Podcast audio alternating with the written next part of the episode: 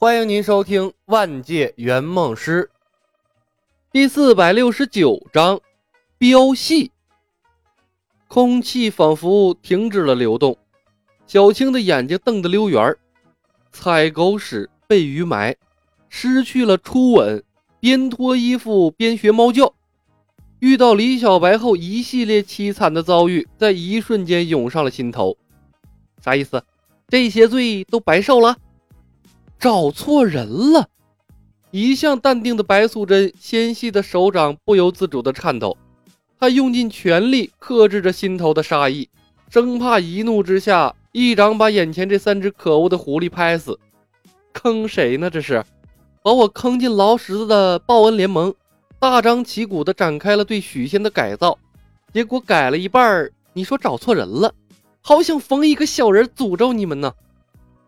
抑郁之气充斥着白素贞的内腹，她张了张嘴，感觉呼吸有些困难。如果没有李小白横插一杠子，现在她已经嫁给许仙，走在报恩的路上了。当时的许仙还是那么的单纯，以身相许，生一个娃娃，回头甩下许仙上天成仙，多简单的事儿啊！但现在呢，许仙的胃口被养刁了，妖怪的身份也泄露了。即使嫁给许仙，估计也满足不了他日益膨胀的报恩需求了吧？白素贞看着一脸歉意的李小白，委屈的只想落泪了。他就是想报个恩，了却因果呀，为什么要让他遭受这般的磨难？白姐姐，你还好吧？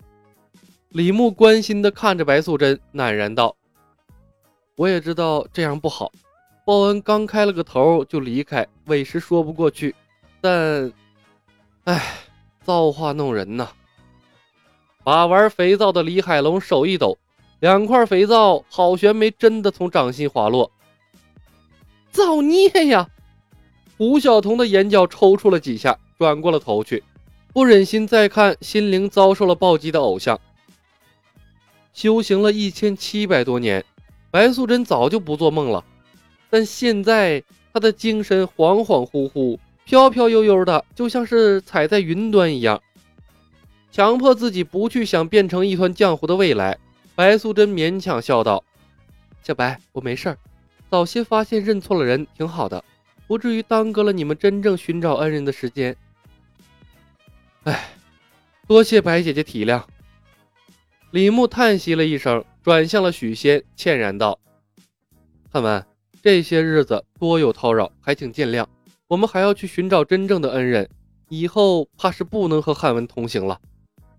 李小白三人组突然要离开，许仙怅然若失。一想到世界上还有一个人要享受李小白无微不至的关怀，他甚至有些怒火中烧。不过报恩的事情终究由不得他做主，所以他只能故作大度的摆了摆手，干笑道。不妨事，其实我也没有什么损失，倒是占了李兄不少的便宜。汉文，虽然你不是我们的恩人，但我们还是朋友，不是吗？李牧笑道：“将来汉文出人头地，我们少不得还要回来叨扰的，届时不要忘了我们兄妹三人才好。”怎么会？忘了谁，我也不会忘了贵兄妹的。许仙笑笑，眼睛从三人的脸上依次划过。怅然道：“这些天是我人生中最幸福的日子，多亏了李兄的谆谆教导，才让我开阔了眼界。我又怎么会忘了李兄？说起来，许仙才是占了便宜的那个人呢。”看完，没有了我们，还有白姐姐呢。李牧看向了白素贞，白姐姐的道行比我们只高不低，有她在，你的未来也一定会很幸福的。多谢李兄吉言，许仙抱拳。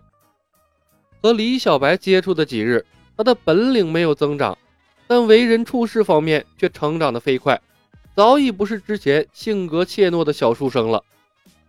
突然，许仙愣了一下，想到了一个关键性问题，他转向了白素贞，磕磕绊绊地问：“白小姐，你你不会也认错人了吧？”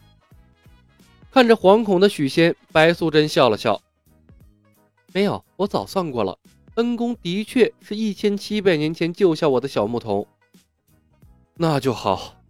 许仙长出了一口气，看着貌美如花的白素贞，心中闪过一丝窃喜，抱拳道：“以后汉文要多多仰仗白小姐了。”享受了李小白全方位贴身的报恩模式，许仙已经沉迷在报恩带来的愉悦之中了。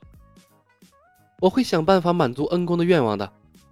白素贞给了许仙一个自信的笑容，但她的内心深处早成了一团乱麻。接下来该怎么做呀？继续让恩公享受奢靡的生活，还是等库银事发，让许仙品尝生活的艰难？或者是帮他开一间药铺，把他扶上名医圣手的位置？李小白提供的思路太多太杂，让他无所适从。关键是这样的报恩方式他不熟啊，有心问问李小白报恩的后续步骤，但想到前些天他刻意营造出来的疏远，白素贞又把想说出口的话给咽了回去。况且恩公还在旁边站着呢，在恩公面前展现他的不专业，那岂不是露怯了？车到山前必有路，走一步算一步吧。叹了一声。白素贞问：“小白，你们接下来打算去什么地方？大概会在钱塘、镇江、苏杭一带来回走走，先把恩人找到再说。”李牧愁容满面：“哎，如今天机混乱，恩公怕是不太好找。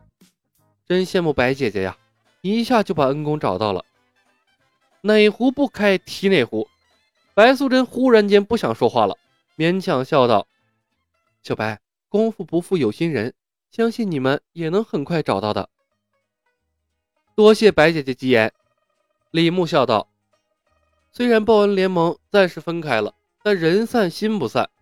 白姐姐，等我们也找到了恩公，我们再组建一个妖怪报恩协会，相互之间啊可以交流报恩的经验，携手合作，助恩公们攀登人生巅峰。